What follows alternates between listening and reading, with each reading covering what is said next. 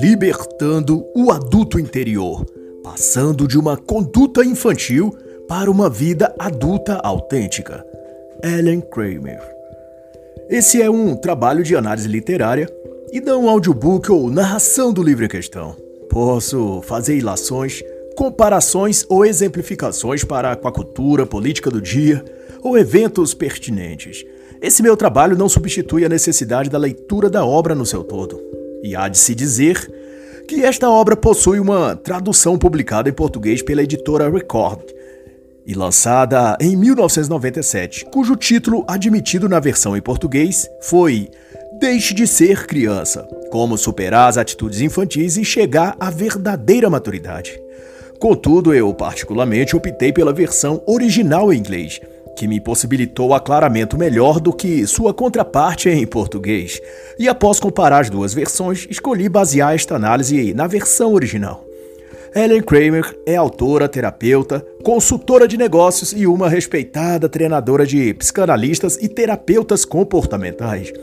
Em todo o mundo, incluindo no Brasil, em São Paulo e Rio de Janeiro, ela atuou no desenvolvimento e capacitação de psicólogos para atuação nos processos e técnicas de aperfeiçoamento cognitivo e mudança comportamental.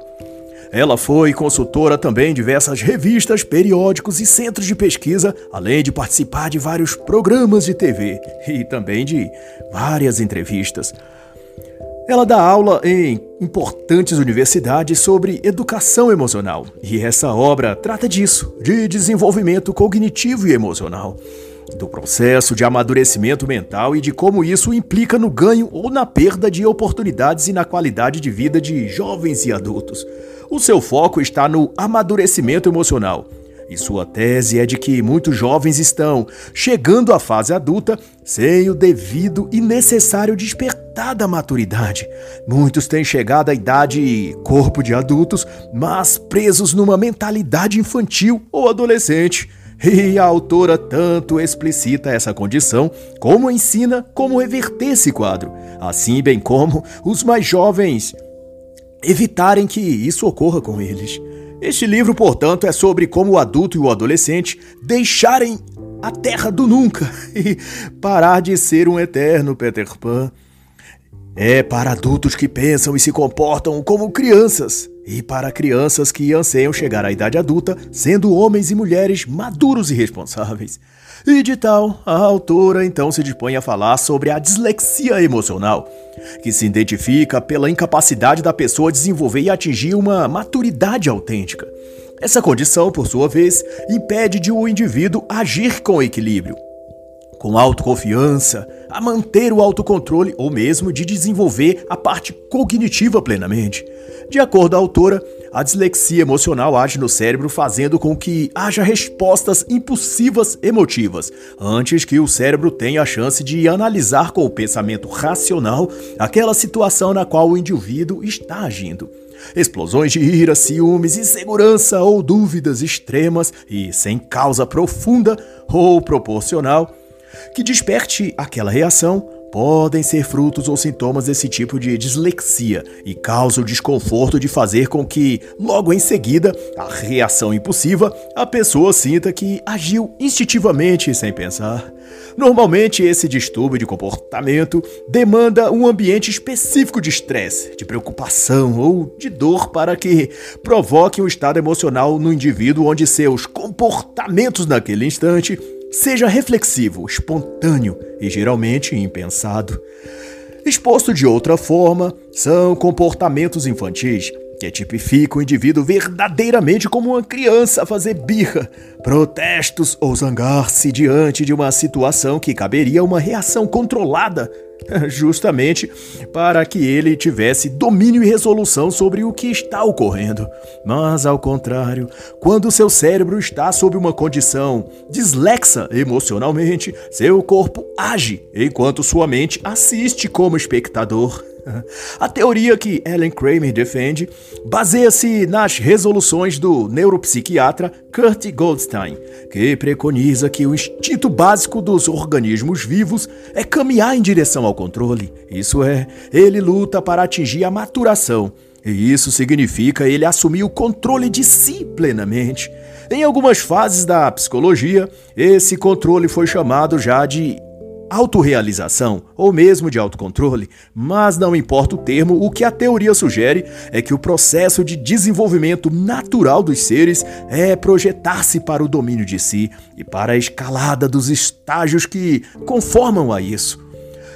Quando, porém, o indivíduo para esse processo, ele prende-se no estágio aquém de seu completo desenvolvimento e estaciona numa fase mental infantil, por exemplo, ou de uma espécie de adolescência tardia, como alguns autores como Diane West chama na obra A Morte do Adulto, a qual deixo aqui a indicação.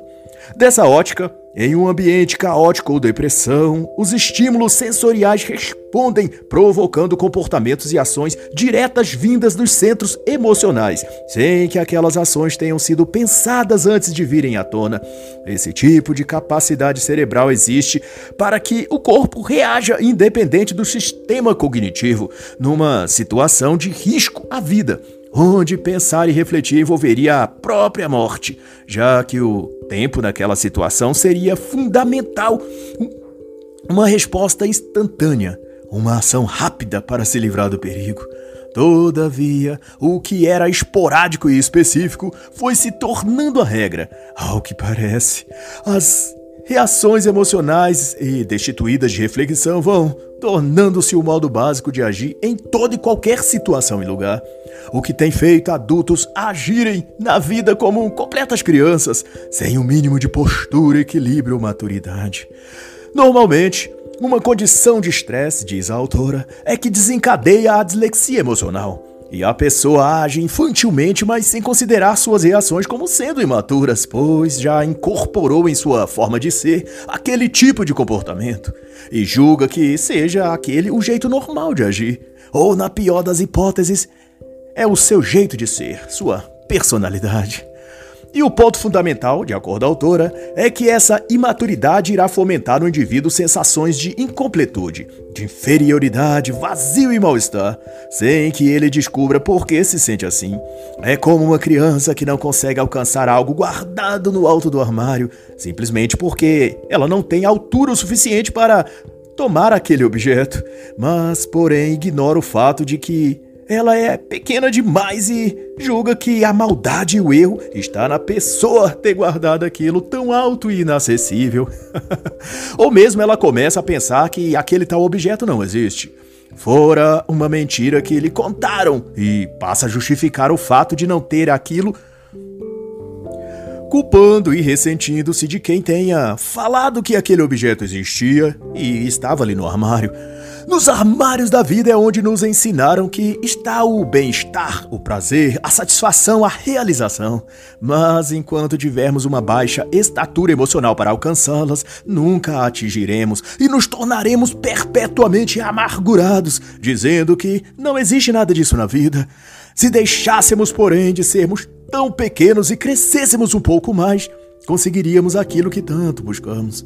Reações descontroladas criam resultados indesejados. Postura, então, a autora. E segundo ela, isso é contornado com a adquirição de novos hábitos mentais e também de comportamento, um reexame íntimo e pessoal e a tomada de ações intencionais e positivas, que aqui Ellen Kramer chama de emoções espertas. Kramer indica que treinar novos comportamentos é no início como uma criança aprendendo a andar, a dar os seus primeiros passos. Eles são sempre desajustados e incertos, mas a constância e a repetição levam à perfeição no jeito certo e seguro de andar. Do mesmo modo, Repetir os comportamentos certos trará, segundo ela, a naturalidade à medida que o cérebro consolida e processa como natural aquele novo conjunto de reações. É o que a autora chama de integração das emoções com o intelecto. E como ponto de apoio para aprendermos a identificar um estado infantil e um estado adulto, quando se manifestam em nossas ações e comportamentos, Ellen Kramer fornece um quadro para observação em que destaca três principais indicadores do comportamento adulto e três do comportamento infantil. A interdependência, a percepção e a confiança são estados da condição ou consciência de adulto, ou adulticidade, se é que se pode chamar assim. E no outro espectro, a dependência, a distorção e o medo como fatores da condição infantil. A interdependência geram, por sua vez, valor pessoal, liberdade e poder. A percepção provoca empatia, paciência e consciência de realidade, e enquanto que, por sua vez, a confiança produz flexibilidade, realização e paz. Por outro lado, o reflexo infantil, a contraparte desses sinais de adulticidade no neologismo, estimulam no quesito dependência, vergonha, vitimização e impotência. E no aspecto da distorção, provoca egocentrismo, paciência e fantasia. E por último, no tocante ao medo, as reações instintivas infantis denotam rigidez, ciúmes e melodrama. E para a autora, dentro de cada um desses estágios ou etapas, interdependência, percepção e confiança para reações adultas, e dependência, distorção e medo quanto a reações infantis, Todas essas fornecem indicações básicas e palpáveis de se estamos agindo, ou melhor, respondendo a uma situação a partir de um estado de ser adulto ou infantil. E no quadro amplo, pode-se notar que, em menor ou maior grau, todos demonstramos comportamentos infantis. E o desafio é irmos evoluindo à medida que percebamos isso, adquirindo por essa forma maturidade mental. E de então, para aclarar a questão, Ellen Kramer cita exemplos de palavras, pensamentos ou modos de ser que expressamos em nossos comportamentos ou jeito de olhar a vida e que, no dizer dela, refletem infantilidade mental. O que há de errado comigo? Dizemos frustrados quando algo que queríamos realizar não deu certo.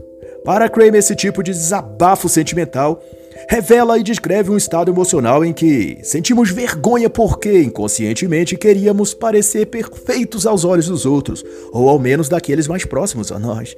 Nos sentimos humilhados quando as coisas não dão certo. O contraponto disso, a adulticidade, a maturidade a ser apreendida, aqui é o da interdependência, que significa o acrescimento do valor pessoal o entendimento de que todos cometem erros e as imperfeições são aspectos inevitáveis da vida e do nosso desenvolvimento.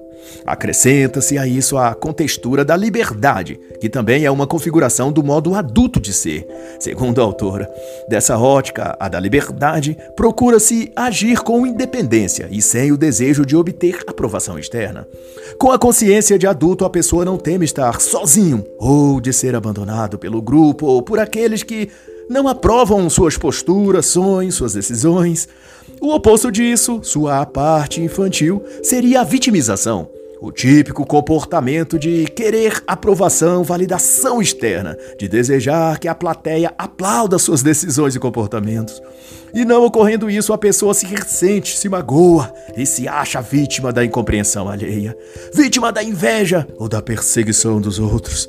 Em outra vertente da vitimização, a pessoa pode também considerar-se um desafortunado, onde tudo de ruim acontece com ela e tudo que ela faz dá errado. Isso declina para um estado de espírito enfraquecido e depressivo, como a criança que se entristece, para de brincar e se amoa num canto, esperando um abraço e palavras de incentivo de sua mãe ou de seu pai, ou de um adulto que esteja ali por perto.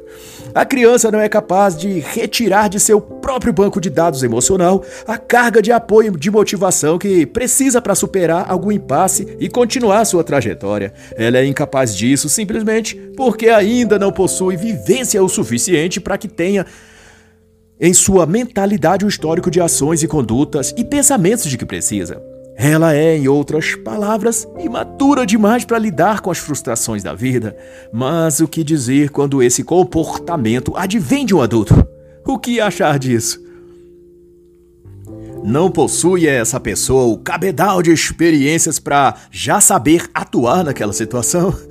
Pois o autor Harry Allen Overstreet deslinda isso na sua incrível obra A Mente Madura, e no capítulo chamado Concepções Maduras perdidas em mentes imaturas, ele oferece a explicação de que, apesar de sabermos como devemos agir, quanto aos negócios mentais pelo menos, deixamos de colocar as verdades que sabemos em ação, pois que tudo que sabemos e ouvimos encontraram em nós uma mente imatura. Para Overstreet, uma verdade madura dita a mentes imaturas deixa de ser, nessas mentes, a mesma verdade madura.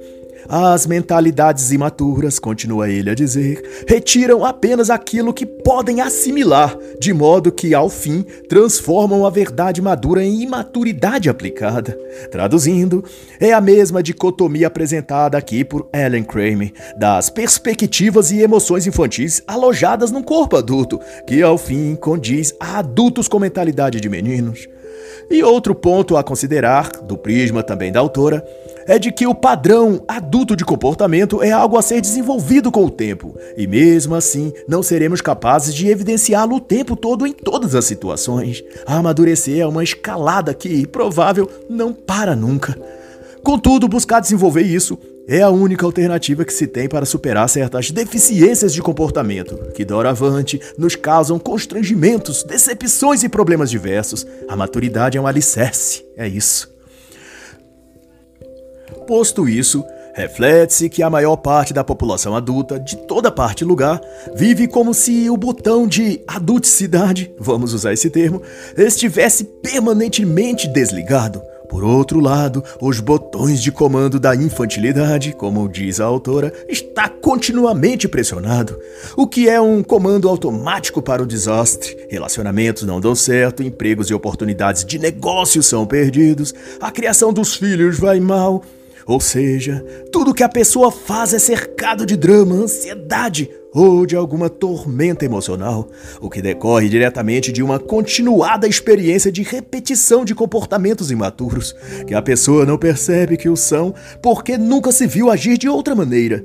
Aquele modo de ser é o único com que ela sempre buscou lidar com as situações.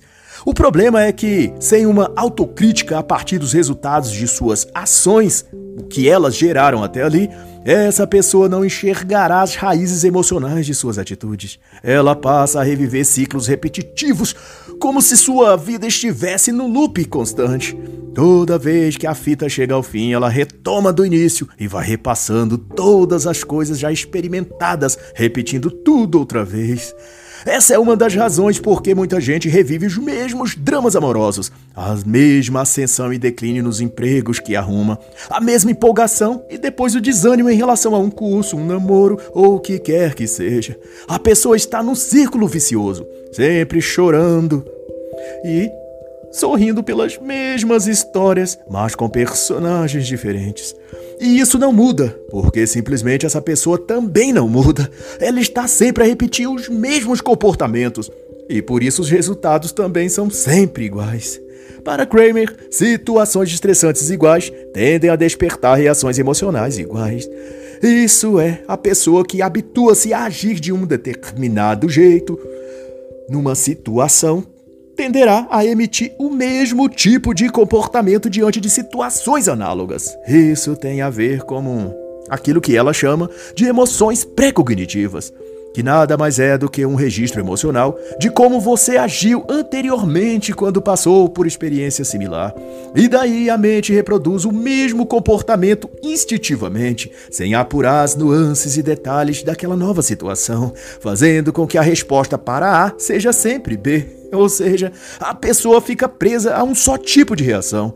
Ela não progride, não adapta seu modo de agir a situações novas. O cérebro emotivo reage sempre no piloto automático e sem parar, pensar e sem refletir.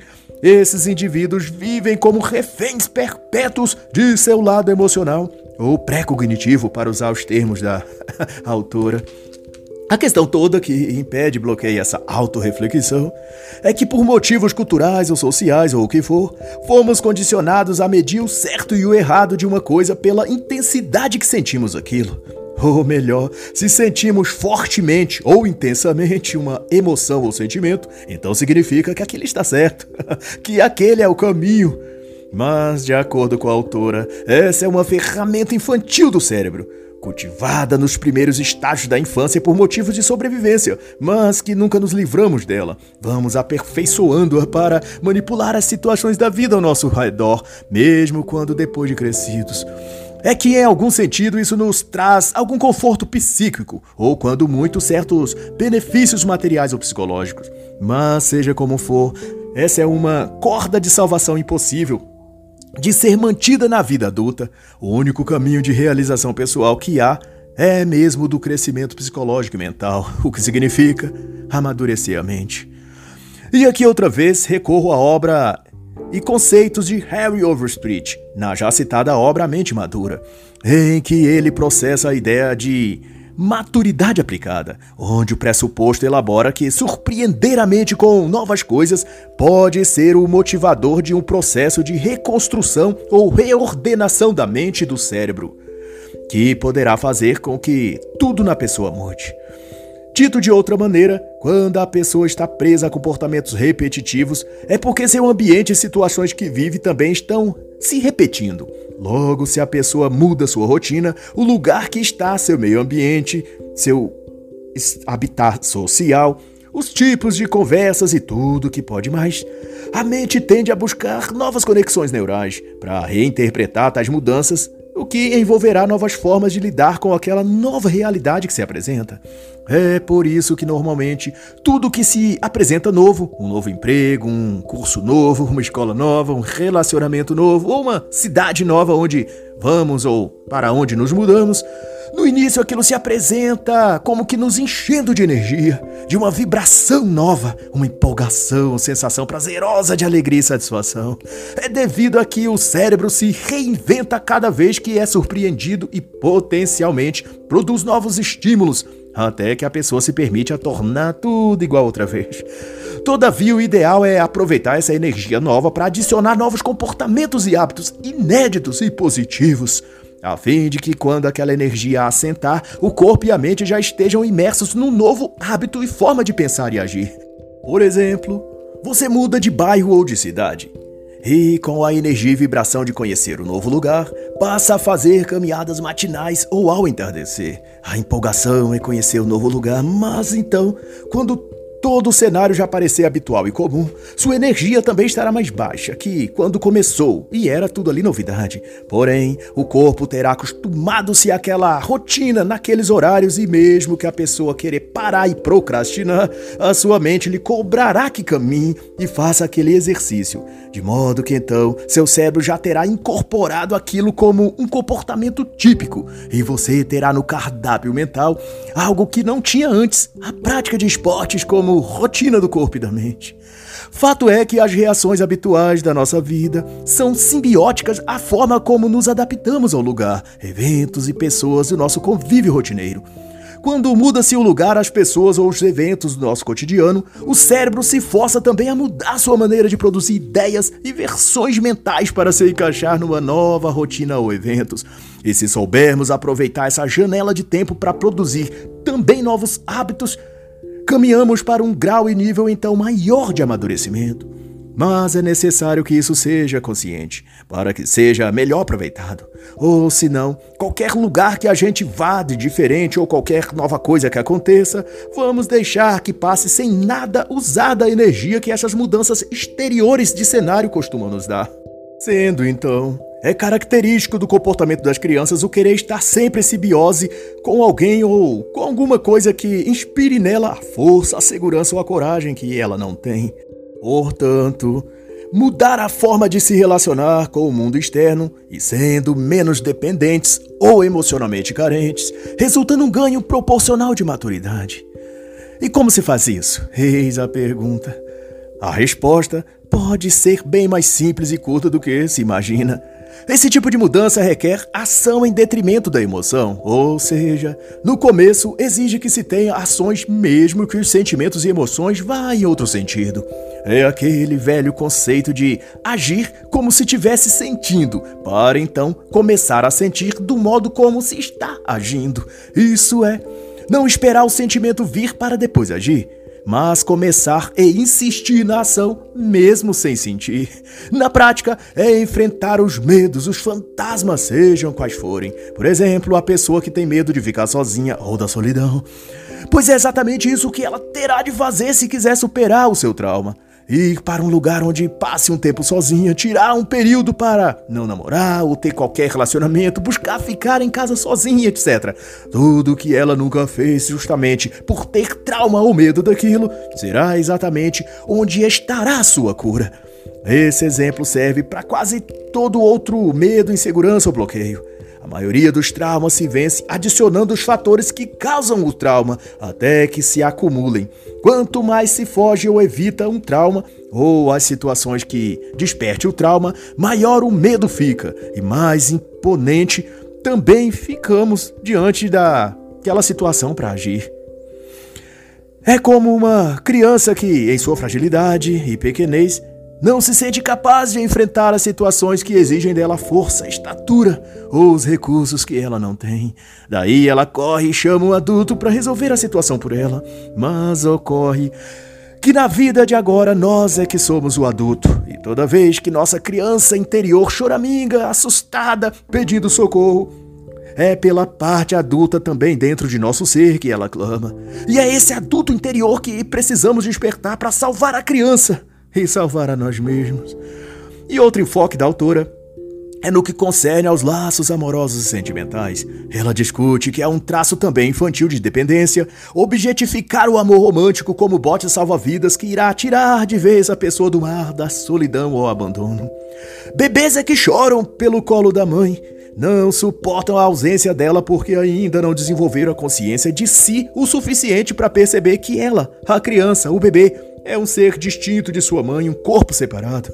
É na primeira infância que a mentalidade infantil da criança vai adquirindo independência emocional concomitante à independência que ela adquire nos aspectos físicos mesmo, o de fazer as coisas sozinho, como tomar banho, usar a privada, comer sozinha.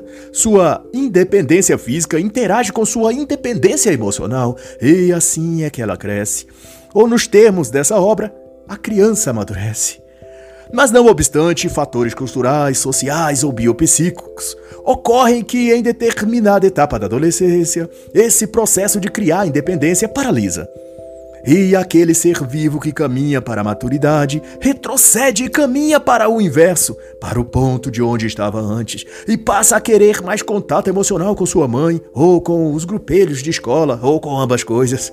E isso passa então ir definindo seu processo mental e sua busca. Ao invés de ser por independência e liberdade mental, será o oposto, o de querer apoio, validação, companhia e afeto, quanto mais melhor.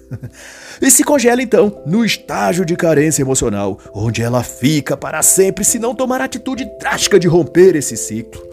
Homens excessivamente sensíveis, meninas inseguras e sem autoestima, rapazes assustados e sem decisão.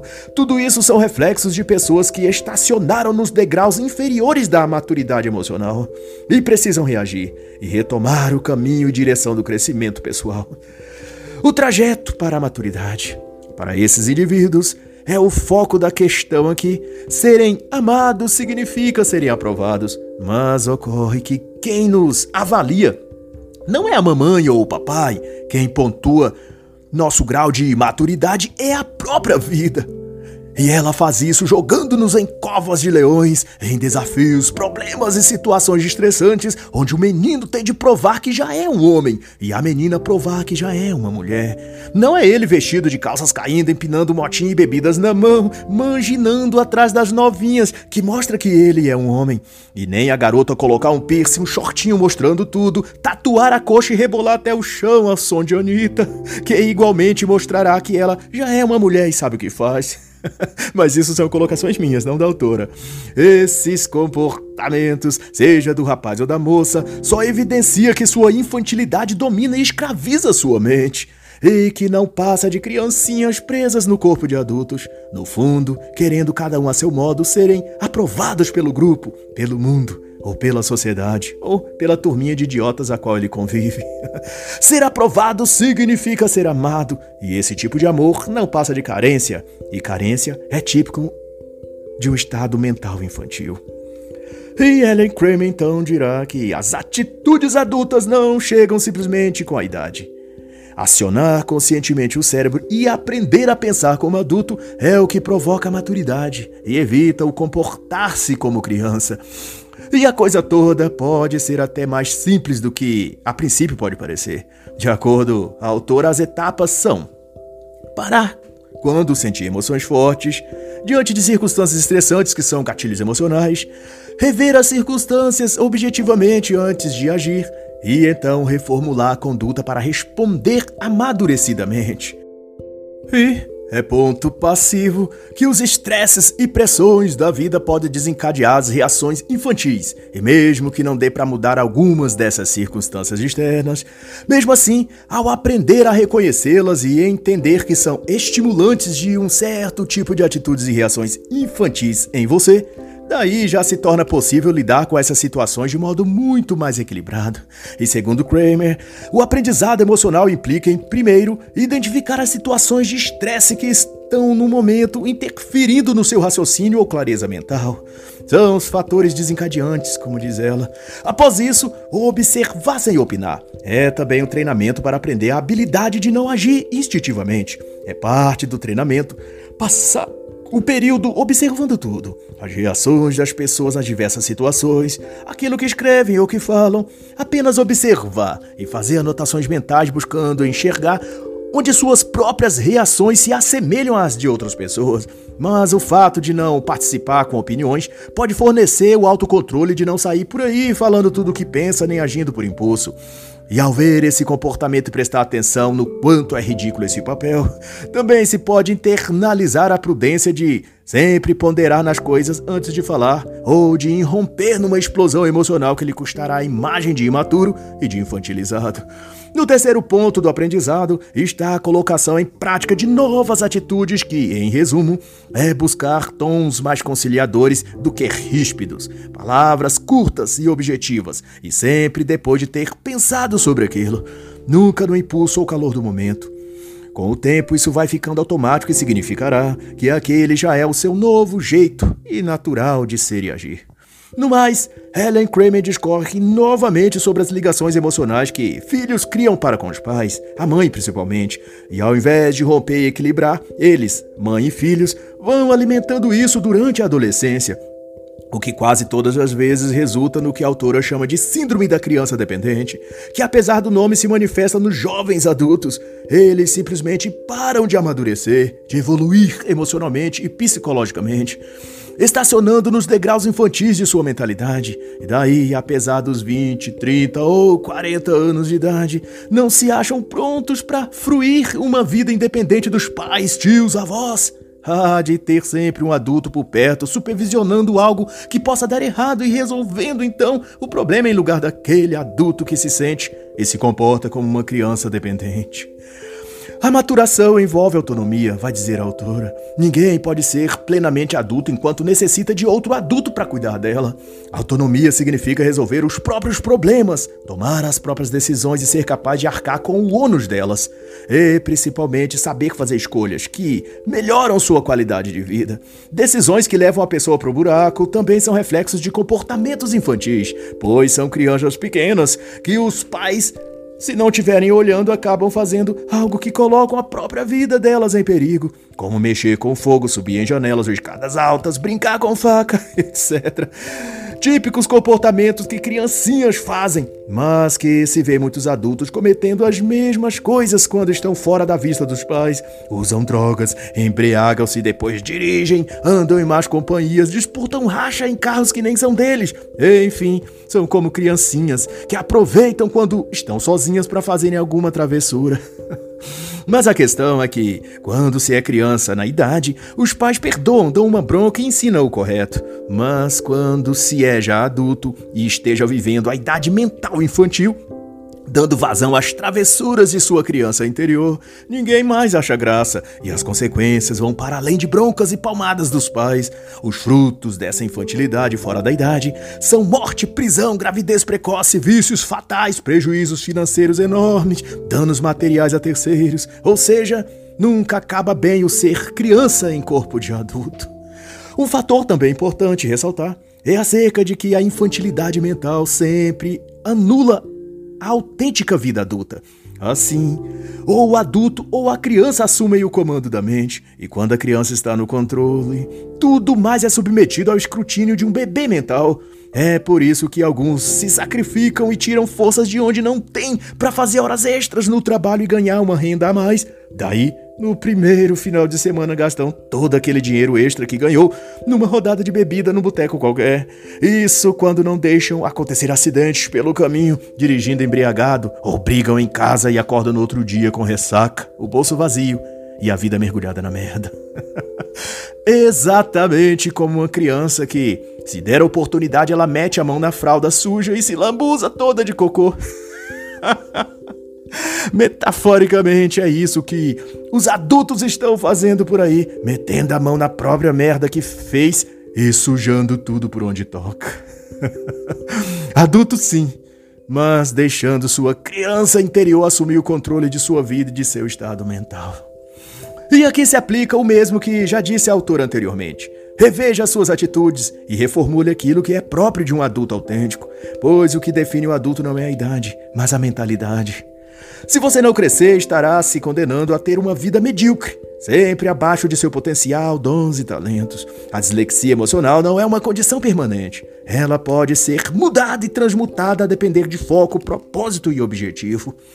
E o primeiro passo para lidar com a vida como adulto é passando a lidar consigo mesmo como um. O que quer dizer parar de enxergar os erros sempre nos outros Tenha consciência de que o que acontece a você é de sua responsabilidade resolver. São as crianças que olham para o irmãozinho menor ou para os amiguinhos da creche e os culpam por algo que esteja quebrado ou fora do lugar. Não importa quem estragou, importa no mundo dos adultos quem vai consertar. Crianças culpam os outros porque carecem de habilidade para consertar o que está estragado, mas o adulto vai lá e resolve. Seja assim. Alguém que vai lá e conserta as coisas e não uma criancinha dissimulada que aponta o dedo sempre para alguém para culpar os outros pelo que está fora do lugar na sua vida.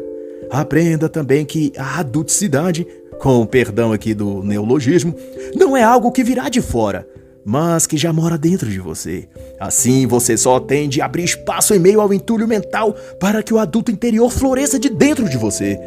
E uma vez que sua mente experimentar emoções adultas e o vigor e serenidade que vem delas, nunca mais você se conformará às velhas e tolas emoções infantis. Tente! E você se surpreenderá. No final, o que resume tudo isso é que infantilidade é um problema de conexão. Conecte-se às coisas erradas e você se verá preso numa mente de criança, pensando, falando e agindo como uma. E quer saber as coisas que te levam a essa mentalidade infantil? Os vícios, as más companhias, as más conversas, a falta de objetivo, a vacância intelectual. Então, ao invés de ficar como está, por que não tentar evoluir? Em lugar da criança, por que não libertar o adulto preso dentro de você? E assim, encerra a análise da obra Libertando o Adulto Interior, passando de uma conduta infantil para uma vida adulta autêntica de Ellen Kramer.